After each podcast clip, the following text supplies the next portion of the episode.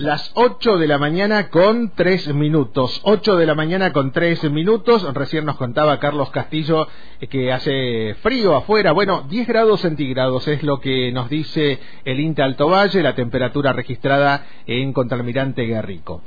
Vamos a hablar de las elecciones en nuestra Universidad Nacional del Comahue. Venís escuchando las voces de las personas que son protagonistas de esta eh, elección próxima en mayo en todo el ámbito universitario. Hemos hablado con las candidaturas al rectorado. Ayer presentábamos al candidato a decano de nuestra facultad, a uno de los candidatos y el único hasta el momento, que nos anticipaba que iba a llevar como compañera de fórmula, candidata a vicedecana, a la docente investigadora Mary Catrileo Salazar. ¿Cómo estás, Mary? Omar González desde Antena Libre te saluda. Ay, bueno, buenos días a todos y todas. Eh, sí, la verdad un placer siempre hablar con vos y con todas en este espacio particularmente. Bueno, ayer hablábamos con Juan Carlos Fernández, decía, eh, también docente de la casa, actual director de de posgrado de la facultad y nos anticipaba ya por el micrófono de antena esta candidatura que si bien había trascendido en los pasillos, viste cómo es nuestra casa y todas las organizaciones, ayer se confirmó oficialmente, digamos, a través de, de Radio Antena Libre y también confirmó esto que había sonado como, como un trascendido nada más, la posibilidad que fueras eh, la, la, compañera de fórmula, ¿no? Eh, candidata a vicedecana. ¿Cómo llegó esa invitación y por qué aceptaste el desafío, Mary? Ay, bueno, sí, la verdad que sí, hay... Eh, bueno, en realidad nosotros venimos compartiendo el espacio eh, desde, desde recuperación académica desde hace cuatro años, cuando iniciamos esta propuesta política para, para la facultad junto a Andrés Ponce de León, que para mí es un referente y que creo que eso fue uno de los grandes motivos por los cuales eh, acepté esta enorme responsabilidad junto a Juan Carlos, porque me parece que eh, es, un, es un momento también de eh, acompañar la propuesta, fortalecerla eh, no solamente por, por, el, por el lugar, sino también por como integrante de la comunidad universitaria y que existe de compromiso para poder seguir avanzando en lo que nosotros propusimos. O sea, que claro. ayer no sé si pudiste escucharlo a Juan Carlos, pero viste que él hablaba de esta posibilidad y estos desafíos que se presentan, seguramente algo que ya ustedes han hablado al momento de delinear esas eh, esos componentes de trabajo, de, campaña, pero eh, en tu caso, si tuvieras que puntualizar qué es lo que debe hacer la próxima gestión de nuestra facultad en términos de mejoramiento continuo de, la vida universitaria, académica, de vinculación, ¿qué dirías vos, Mary? Mira, eh, sí, sí, nosotros en esto compartimos como plataforma de trabajo con Juan Carlos y profundizar también eh, los aspectos de grado, posgrado, de la vinculación con los graduados, con los no docentes e ir y, digo, profundizar en el sentido de ampliar la participación, democratizar los espacios. Eh, es un gran desafío después de 50 años de esta universidad y de esta facultad, eh, comenzar a, hacer como una, una apertura hacia, hacia afuera, eh, trascender y empezar a pensar en otras formas también de acercar y de generar accesibilidad. Una de las cuestiones que también nos parecía como bastante importante es como eh, poner más atención y profundizar también en, lo que tiene que ver con el bienestar estudiantil eh, dentro de la estructura institucional. Eh, es importante el, lugar que se le da a eso para poder mantener la accesibilidad y la permanencia de, todo el alumnado, que son también uno de los ejes fundamentales y que hacen que nosotros tengamos razón de estar también, como los docentes, los docentes, eh, todas las áreas vinculadas a eso.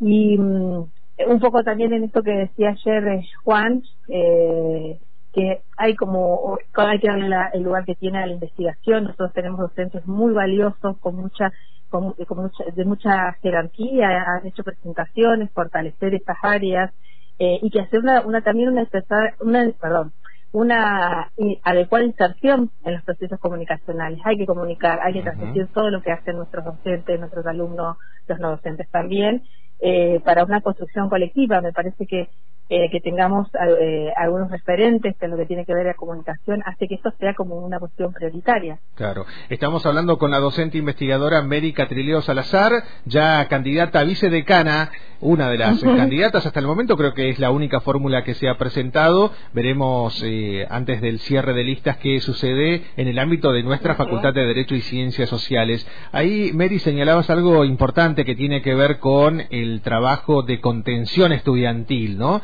Y se presenta ese gran desafío porque en el caso de, acceder a la gestión, la fórmula Fernández Catrileo Salazar, digamos, van a enfrentarse con este nuevo panorama, ¿no? El, la pospandemia e incluso porque no hay un modelo, por lo menos de gestión, eh, que mm, a donde ustedes en todo caso pudieran agarrar, digamos, una alguna línea de trabajo de acuerdo eh, a esta pandemia que nos ha atravesado y que ha trastocado absolutamente de todo y es lo que tuvo que enfrentar la gestión de Ponce de León, entre otras gestiones, ¿no? Eh, ¿Cómo, cómo te imaginas ese primer día, ¿no? Cuando ya tenés, en todo caso, esa posibilidad de cambios, de modificaciones, siempre en, ese tren de mejoramiento continuo. Tal cual, no, yo creo que es, es una continuidad, una continuidad de un trabajo que creo que ahora nos pone con mucho mayor compromiso en esto que te decía.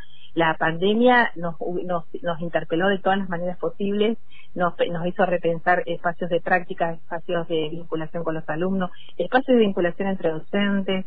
Bueno, eso, eso, ese sinnúmero de, de cuestiones que sucedieron ha permitido pensar una, un espacio en el, dentro de la facultad diferente en donde nos tenemos que plantear algunas modificaciones que tienen que ver en, en términos de accesibilidad, de integración a, a, toda la, a toda la tecnología que hay y eso creo que es un gran desafío en este contexto. Y por otro lado, con respecto al área de bienestar, nosotros decíamos, bueno, también es importante que para que la accesibilidad y la permanencia se dé, hay que fortalecer convenios eh, deportivos, que se busca eh, se busca generar un bienestar estudiantil eh, más allá de la, de la organización, acompañar en los procesos educativos, en la permanencia, en espacios para la salud integral, vinculadas también a la extensión. Y una de las cuestiones que nos parecía importante que es fortalecer el Consejo de Bienestar Estudiantil eh, para pedir un mayor presupuesto. Me parece que eso también es fundamental porque está como muy, esa área particularmente está como muy dejada de lado y es como transversal a todo nuestro proceso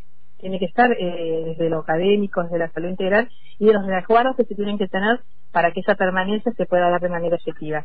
Y en ese sentido para todos los sectores también, digo, porque los no docentes también requieren de, un fortalecimiento en términos de capacitación para mejorar eh, justamente la tarea, para poder hacer una, una, una mayor incorporación de tecnologías, eso requiere de preparación, de estar, de tener una facultad a la altura de las circunstancias que hoy se requieren, ¿no? En términos tecnológicos, en términos de, comunicación y de todo lo que se necesita para proyectarse hacia la fuerza. Claro, claro, tal cual.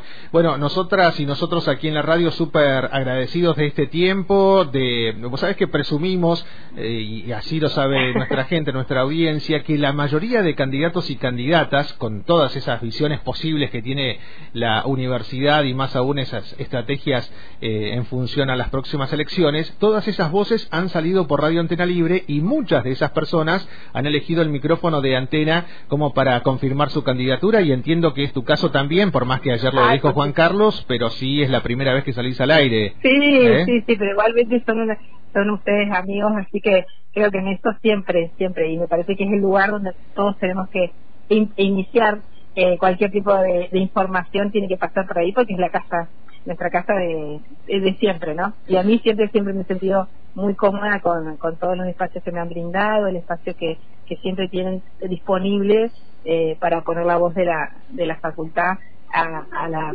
a la, a la, a la, entrega de, de, todos los, de todas las personas de la comunidad. Y seguimos en ese tren, con ese objetivo de una vinculación permanente. Mary, gracias por este primer contacto en tu rol de candidata a vicedecana por la fórmula Fernández Catrileo Salazar. Te mando un abrazo grande. Gracias, Omar. Un, abrazo a todos y gracias por, por siempre estar presente en cada momento que es importante, eh, por lo menos en lo personal también, eh, y más en este momento. Muchísimas gracias. Un abrazo, hasta luego. Hola. Hoy tuvimos un contacto estrecho con...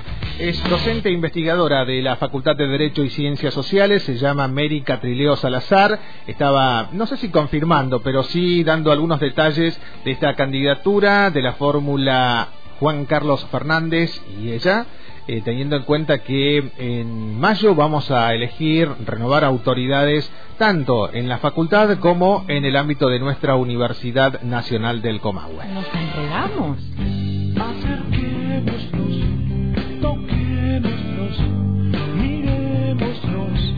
Nos encontraste en todas las redes sociales de Antena Libre. Contacto estrecho. Con la realidad.